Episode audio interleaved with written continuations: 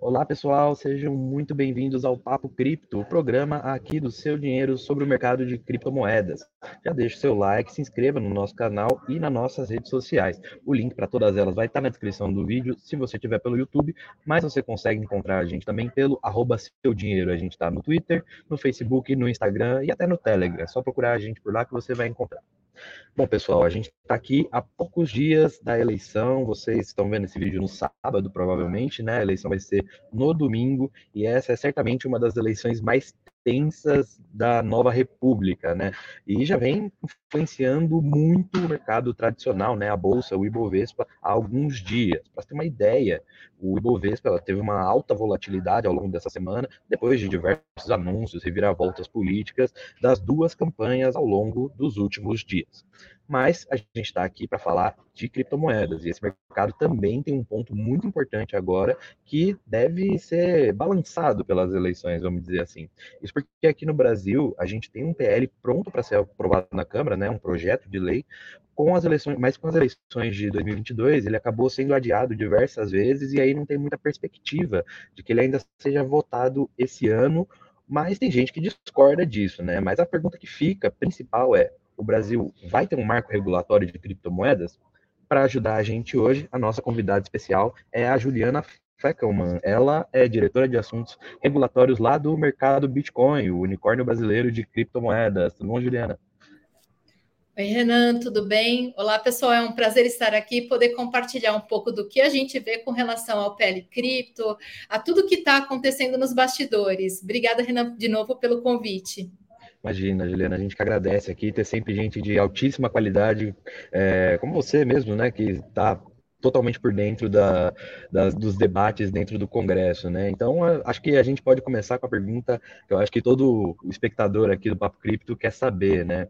É, qual é a expectativa da gente ter um marco regulatório de criptomoedas, ela que já passou a eleição para o Congresso e agora, né, com a perspectiva de um segundo turno das eleições presidenciais? Bom, Renan, acho que essa é a pergunta de um milhão de dólares. Esse PL sai ou não sai? E nós, né, o mercado tem aguardado com muita ansiedade tudo isso, sobre o PL cripto, sobre se vai sair, se não vai, e o que vai ser esse PL no final, porque ainda tem o veto presidencial. Bom, contando um pouquinho os bastidores, eu acho que até do, do final do ano passado, quando ainda estava na Comissão de Assuntos é, Econômicos do Senado, né, sobre a relatoria na época, agora, agora eu me esqueci do. Ah, esqueci o nome do senador, mas até agora, começo do ano, foi tudo muito rápido e começou a ter uma competição entre Senado, Câmara, quem vai fazer primeiro o, o PL, o que vai acontecer. É, e a gente foi, na verdade, tudo isso avançou muito rápido nesse último ano houve uma pressão, na, até por parte do governo, para que isso corresse rápido, por uma necessidade do Brasil se adequar às regras internacionais sobre criptomoedas.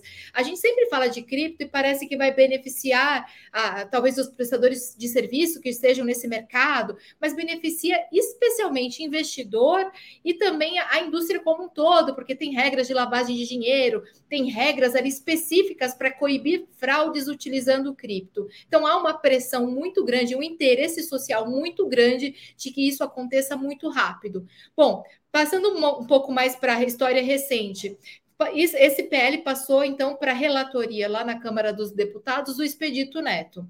Até aí tudo bem. E houve já algumas, algumas sessões falando sobre o PL cripto, houve alguns debates sobre questões específicas, patrimônio segregado, segrega, não segrega, quem vai ser o regulador desse mercado? Sempre houve uma perspectiva de que esse regulador fosse o Banco Central. Aí, de repente, a gente começa a escutar a Comissão de Valores Imobiliários, o regulador do mercado de capitais, também entrando na discussão. A gente vê o João Pedro, né, que é o novo presidente, super antenado com tudo que está acontecendo no mundo cripto e querendo participar. O que eu acho que para o mercado é extremamente positivo. E a gente vê tudo isso acontecendo com as eleições. Isso deu uma impactada né, no movimento cripto que estava acontecendo. Bom, passou tudo isso, e vieram as eleições, e obviamente as pautas foram congeladas, inclusive do PL Cripto. Qual a expectativa atual? A gente agora já teve definido o Congresso, a gente sabe quem estará no Congresso Nacional ano que vem. E a gente sabe que o relator atual do PL Cripto, que é o Expedito Neto, não estará. Então, ele tem duas opções, basicamente, que ele pode fazer. Ele pode querer deixar um marco na história dele no mandato e fazer aprovar, correr com esse PL cripto para ele, ele ser aprovado, que é o que a gente acha que vai acontecer nas próximas semanas, então fiquem ligados nos movimentos no Congresso, ou ele pode simplesmente deixar e falar: não, eu não quero mais, eu estou acabando meu mandato, não quero deixar nenhuma marca. E nesse segundo caso, o que, que acontece? Vai para o presidente da Câmara dos Deputados, que é o Arthur Lira, e ele tem que definir uma nova relatoria. A gente acha que esse segundo é mais improvável, porque a gente vê uma, um, uma perspectiva, um, um, interesse, na verdade, do expedito de deixar sua marca nesse mundo. Então, é possível que esse, essa, essa votação ainda aconteça esse ano, independentemente das eleições do governo federal. É isso que a gente tem sentido de movimento, mas vale lembrar que tem uma questão aqui importante. Se acontecer esse ano, dependendo da, do resultado das eleições federais, Pode acontecer ou não o veto por um presidente, pelo atual presidente, ou pode acontecer por um presidente diferente, dependendo do que acontecer nas eleições. Mas há ainda essa esperança, talvez, no mercado cripto, que tudo aconteça esse ano.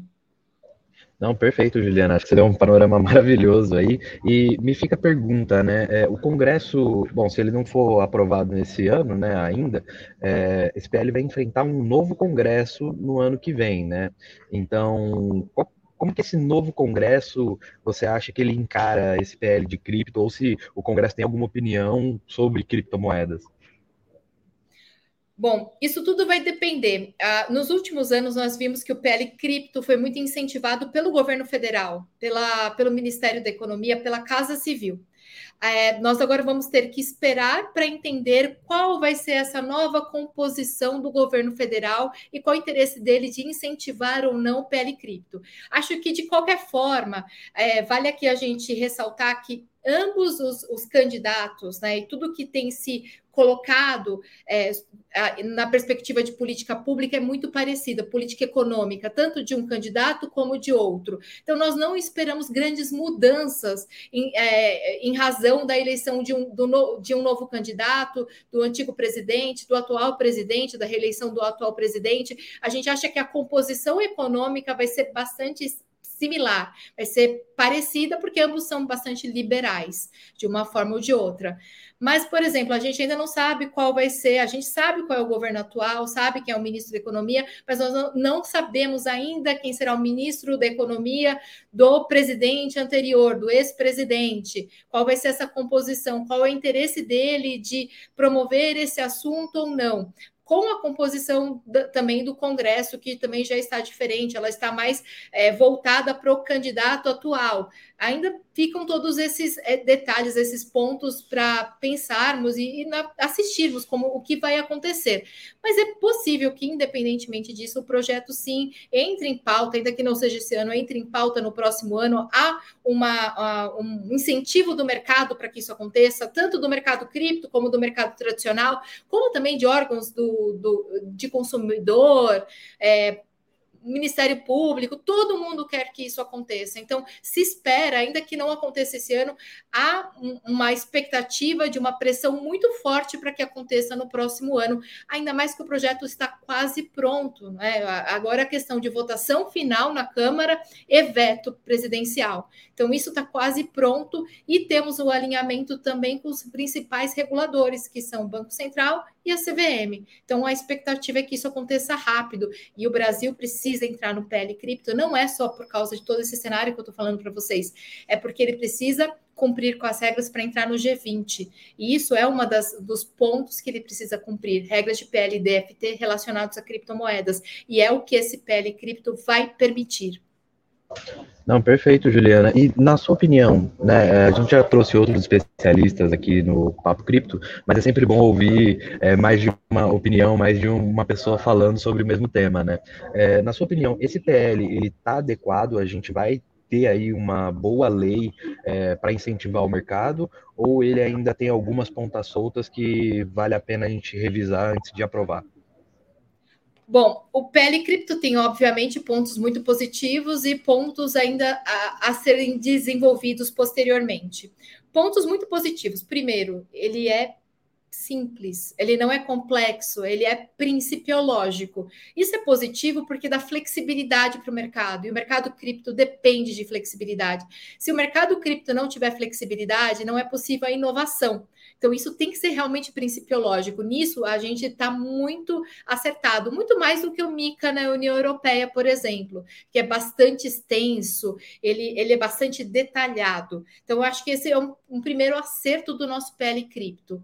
Tem alguns outros pontos que a gente já começa a entrar em debates. Por exemplo, a questão sobre o que é criptoativo, que é ativo virtual para o nosso PL.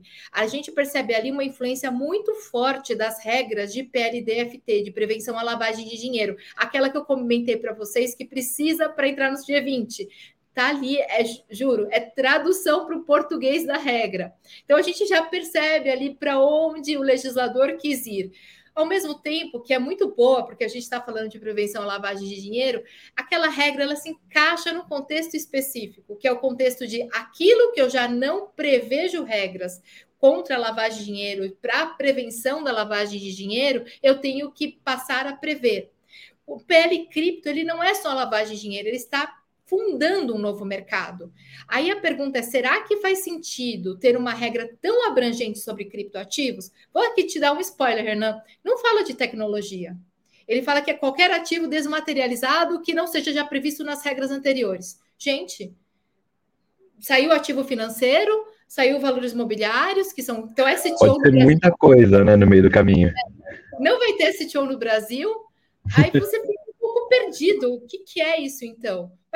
Isso dentro do contexto de lavar dinheiro, né, de prevenção lavar dinheiro, faz sentido. Por quê? Já tinha regra para tudo. O que, que eu preciso de novas regras? Para aquilo que não estava previsto. Faz total sentido. Agora, para um PL que quer transformar, quer trazer para o Brasil o mercado de cripto, será que faz tanto sentido?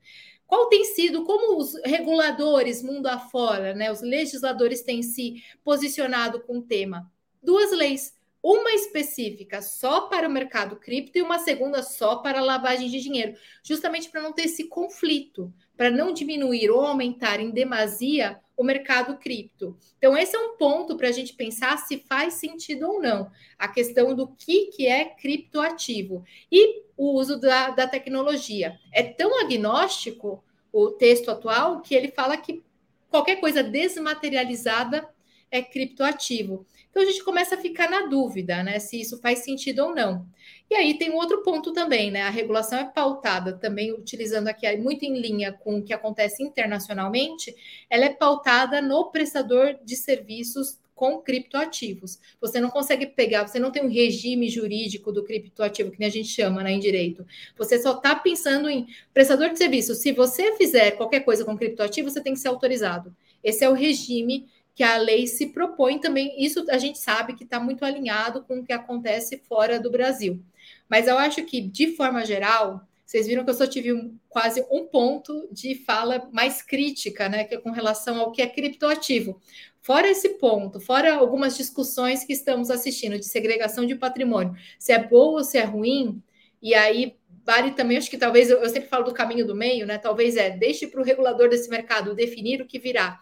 E fora um outro ponto que eu tinha de crítica mais, mais é, ferrenha, que era a questão de tirar a comissão de valores imobiliários de cara do texto, que eu achava que era muito é, prejudicial ao mercado, e isso já tem mudado com a entrada do João Pedro, que pode ser já um, um, um ponto que seja objeto de veto. O nosso PL é muito bom e muito positivo. Agora, mas tem, tem uma pegadinha, né? O regulador vai ter que regular bem esse mercado, porque se ele regular de forma muito ostensiva, com muito peso, o mercado também não vai ser um mercado bom. Fica uma tarefa grande aqui para o nosso regulador. Não, maravilha, Juliana. É, essa ideia também é sempre muito interessante, né? De deixar o regulador atuar, mas ficar de olho para ver se ele não vai usar a mão de ferro, né? Para acabar com, com esse segmento.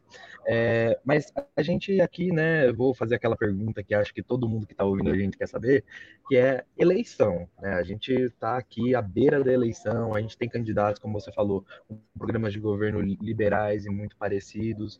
Mas o investidor aqui, né, se, já que ele não está inclu, incluso nesse PL que você falou, e está aqui olhando a bolsa subindo e descendo, o mercado lá fora também subindo e descendo, só se fala em eleição por aqui, só se fala em economia, o investidor, ele tem que se preocupar agora com quem quer que vá ganhar o segundo turno? Renan, excelente pergunta. É, eu acho que, até por, pela, pelo plano de governo econômico dos, de ambos os candidatos ser bastante parecido, acho que não. Hoje, o que a gente tem visto que a, afeta mais a criptomoeda, o criptoativo no mundo? É o contexto mundial mesmo, a guerra na Ucrânia, recessão na Europa, recessão nos Estados Unidos. Isso tudo tem afetado mais o preço da cripto do que as eleições brasileiras. Obviamente, existe aqui, é, como eu disse para vocês, é, o, atual presidente tem aqui uma postura pró-cripto e quer fazer esse mercado, é, quer é, incentivar esse mercado, quer que tenha a regra, o PL cripto. A gente vê uma postura muito boa do governo atual o, o governo do ex-presidente, que se caso ele seja eleito, nós não temos nada expresso que ele tenha falado sobre cripto especificamente no plano de governo dele, sobre a plataforma dele relacionada a cripto. Mas a gente também não espera que seja algo muito diferente do que já tem acontecido com o governo atual. Apesar de ele não se pronunciar expressamente sobre cripto e nós não sabermos quem será o ministro da Economia, também não esperamos algo muito diferente. Então, acho que para o investidor brasileiro, talvez as eleições não tenham esse grande impacto. É, com relação à criptomoeda ou que traga especificamente alguma preocupação adicional para o mercado de cripto. Não, perfeito. E você falou do contexto internacional, né? É, que outros marcos regulatórios, então, a gente tem que ficar de olho, né? A gente tem que ficar de olho no brasileiro, mas que outras grandes economias aí também estão olhando para criptomoedas, falando, pô, esse negócio aqui precisa, precisa de, um, de um regulador. Bom, Renan, eu, eu, vou ressaltar três grandes que eu acho que valem a pena a gente ficar de olho. É lógico que dentro disso tem várias pequenas, menores, talvez países menores, né, economicamente menores, mas que são expressivos no mundo cripto. Mas eu ressaltaria o seguinte: primeiro, Estados Unidos, a gente sabe que desde o decreto do Biden, no começo desse ano, o assunto de cripto no, nos Estados Unidos está sendo amplamente discutido. Vale a pena a gente entender como estão se posicionando os reguladores. A gente teve já momentos que eles foram um pouco menos, menos pró-cripto, agora mais pró-cripto. A gente tem a posição dos reguladores americanos também estranha, querendo que tudo seja valor imobiliário. Às vezes, o, e o Biden tentando de outra forma falar que não, a gente tem que deixar o mercado livre para inovação, porque ele sabe que se ele é, regular errado, ele vai perder para outras economias. A gente tem sempre esses movimentos nos Estados Unidos que são interessantes de acompanhar de perto. E Europa, obviamente, a gente está aqui no finalzinho da, do, quase na publicação, né, da entrada em vigor do Marketing Crypto Assets e DL, DLT Pilot é, Regime da, da Europa, né, que é com relação a criptos, a, a regimes, a pilotos com DLTs. A gente vê esse movimento forte na Europa da regulação cripto, e obviamente que a Europa, a gente está falando de um bloco é, um bloco regional. É, se a regulação europeia de cripto vai funcionar dessa forma, todos os países membros têm que seguir a regulação. E tem um movimento interessante aqui da Europa que é a gente sabe que a Europa tem é, economias diferentes, maiores e menores. Por ter economias menores, a regra da europeia é super, hiper detalhada de cripto. Ou seja, não precisa nem ter uma lei específica do país membro para essa regra funcionar. Ela é basicamente publicou, está funcionando dentro dos países da União Europeia. E por que, que eles fazem isso? Justamente porque eles sabem que tem países ali dentro que têm força econômica diferente. Então, pra, por causa disso, a regra da União Europeia é super, hiper, mega detalhada, a ponto dos países membros sequer poderem ter regras diferentes ou complementarem as regras da União Europeia, de tão detalhada que a regra é. Então, a gente percebe aqui que isso vai ser importante e vai afetar todos os países do bloco europeu como um todo. E por que eu estou falando que isso é tão importante? Porque hoje já tem nações dentro do bloco que são relevantes para o mercado cripto. Vou, vou, citar nomes não tão grandes aqui, mas Liechtenstein né, é um caso, Malta, é, França, Alemanha. A Alemanha é um grande país que tem uma legislação muito pró-cripto. Então, esses países todos vão ser afetados pelo que vai acontecer com essa regra nova da, da União Europeia. E aí, o terceiro, que eu acho que vale a pena ficar de olho, sempre tem Suíça, tá? Então, eu vou colocar aqui um parênteses para a Suíça. A Suíça não faz parte do bloco europeu, mas tem uma legislação cripto muito interessante, especialmente com relação à custódia.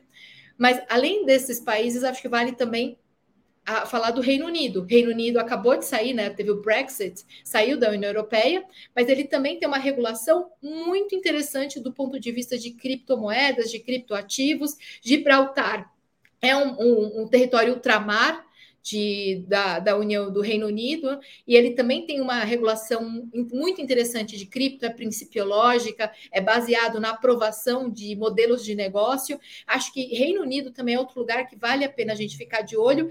E esses três que eu falei são basicamente os principais expoentes para o nosso regulador aqui. Só para falar mais um, para a gente não perder, Austrália. Austrália e Japão. É, acho interessante a Austrália e Japão porque eles começaram com um regime um pouquinho diferente.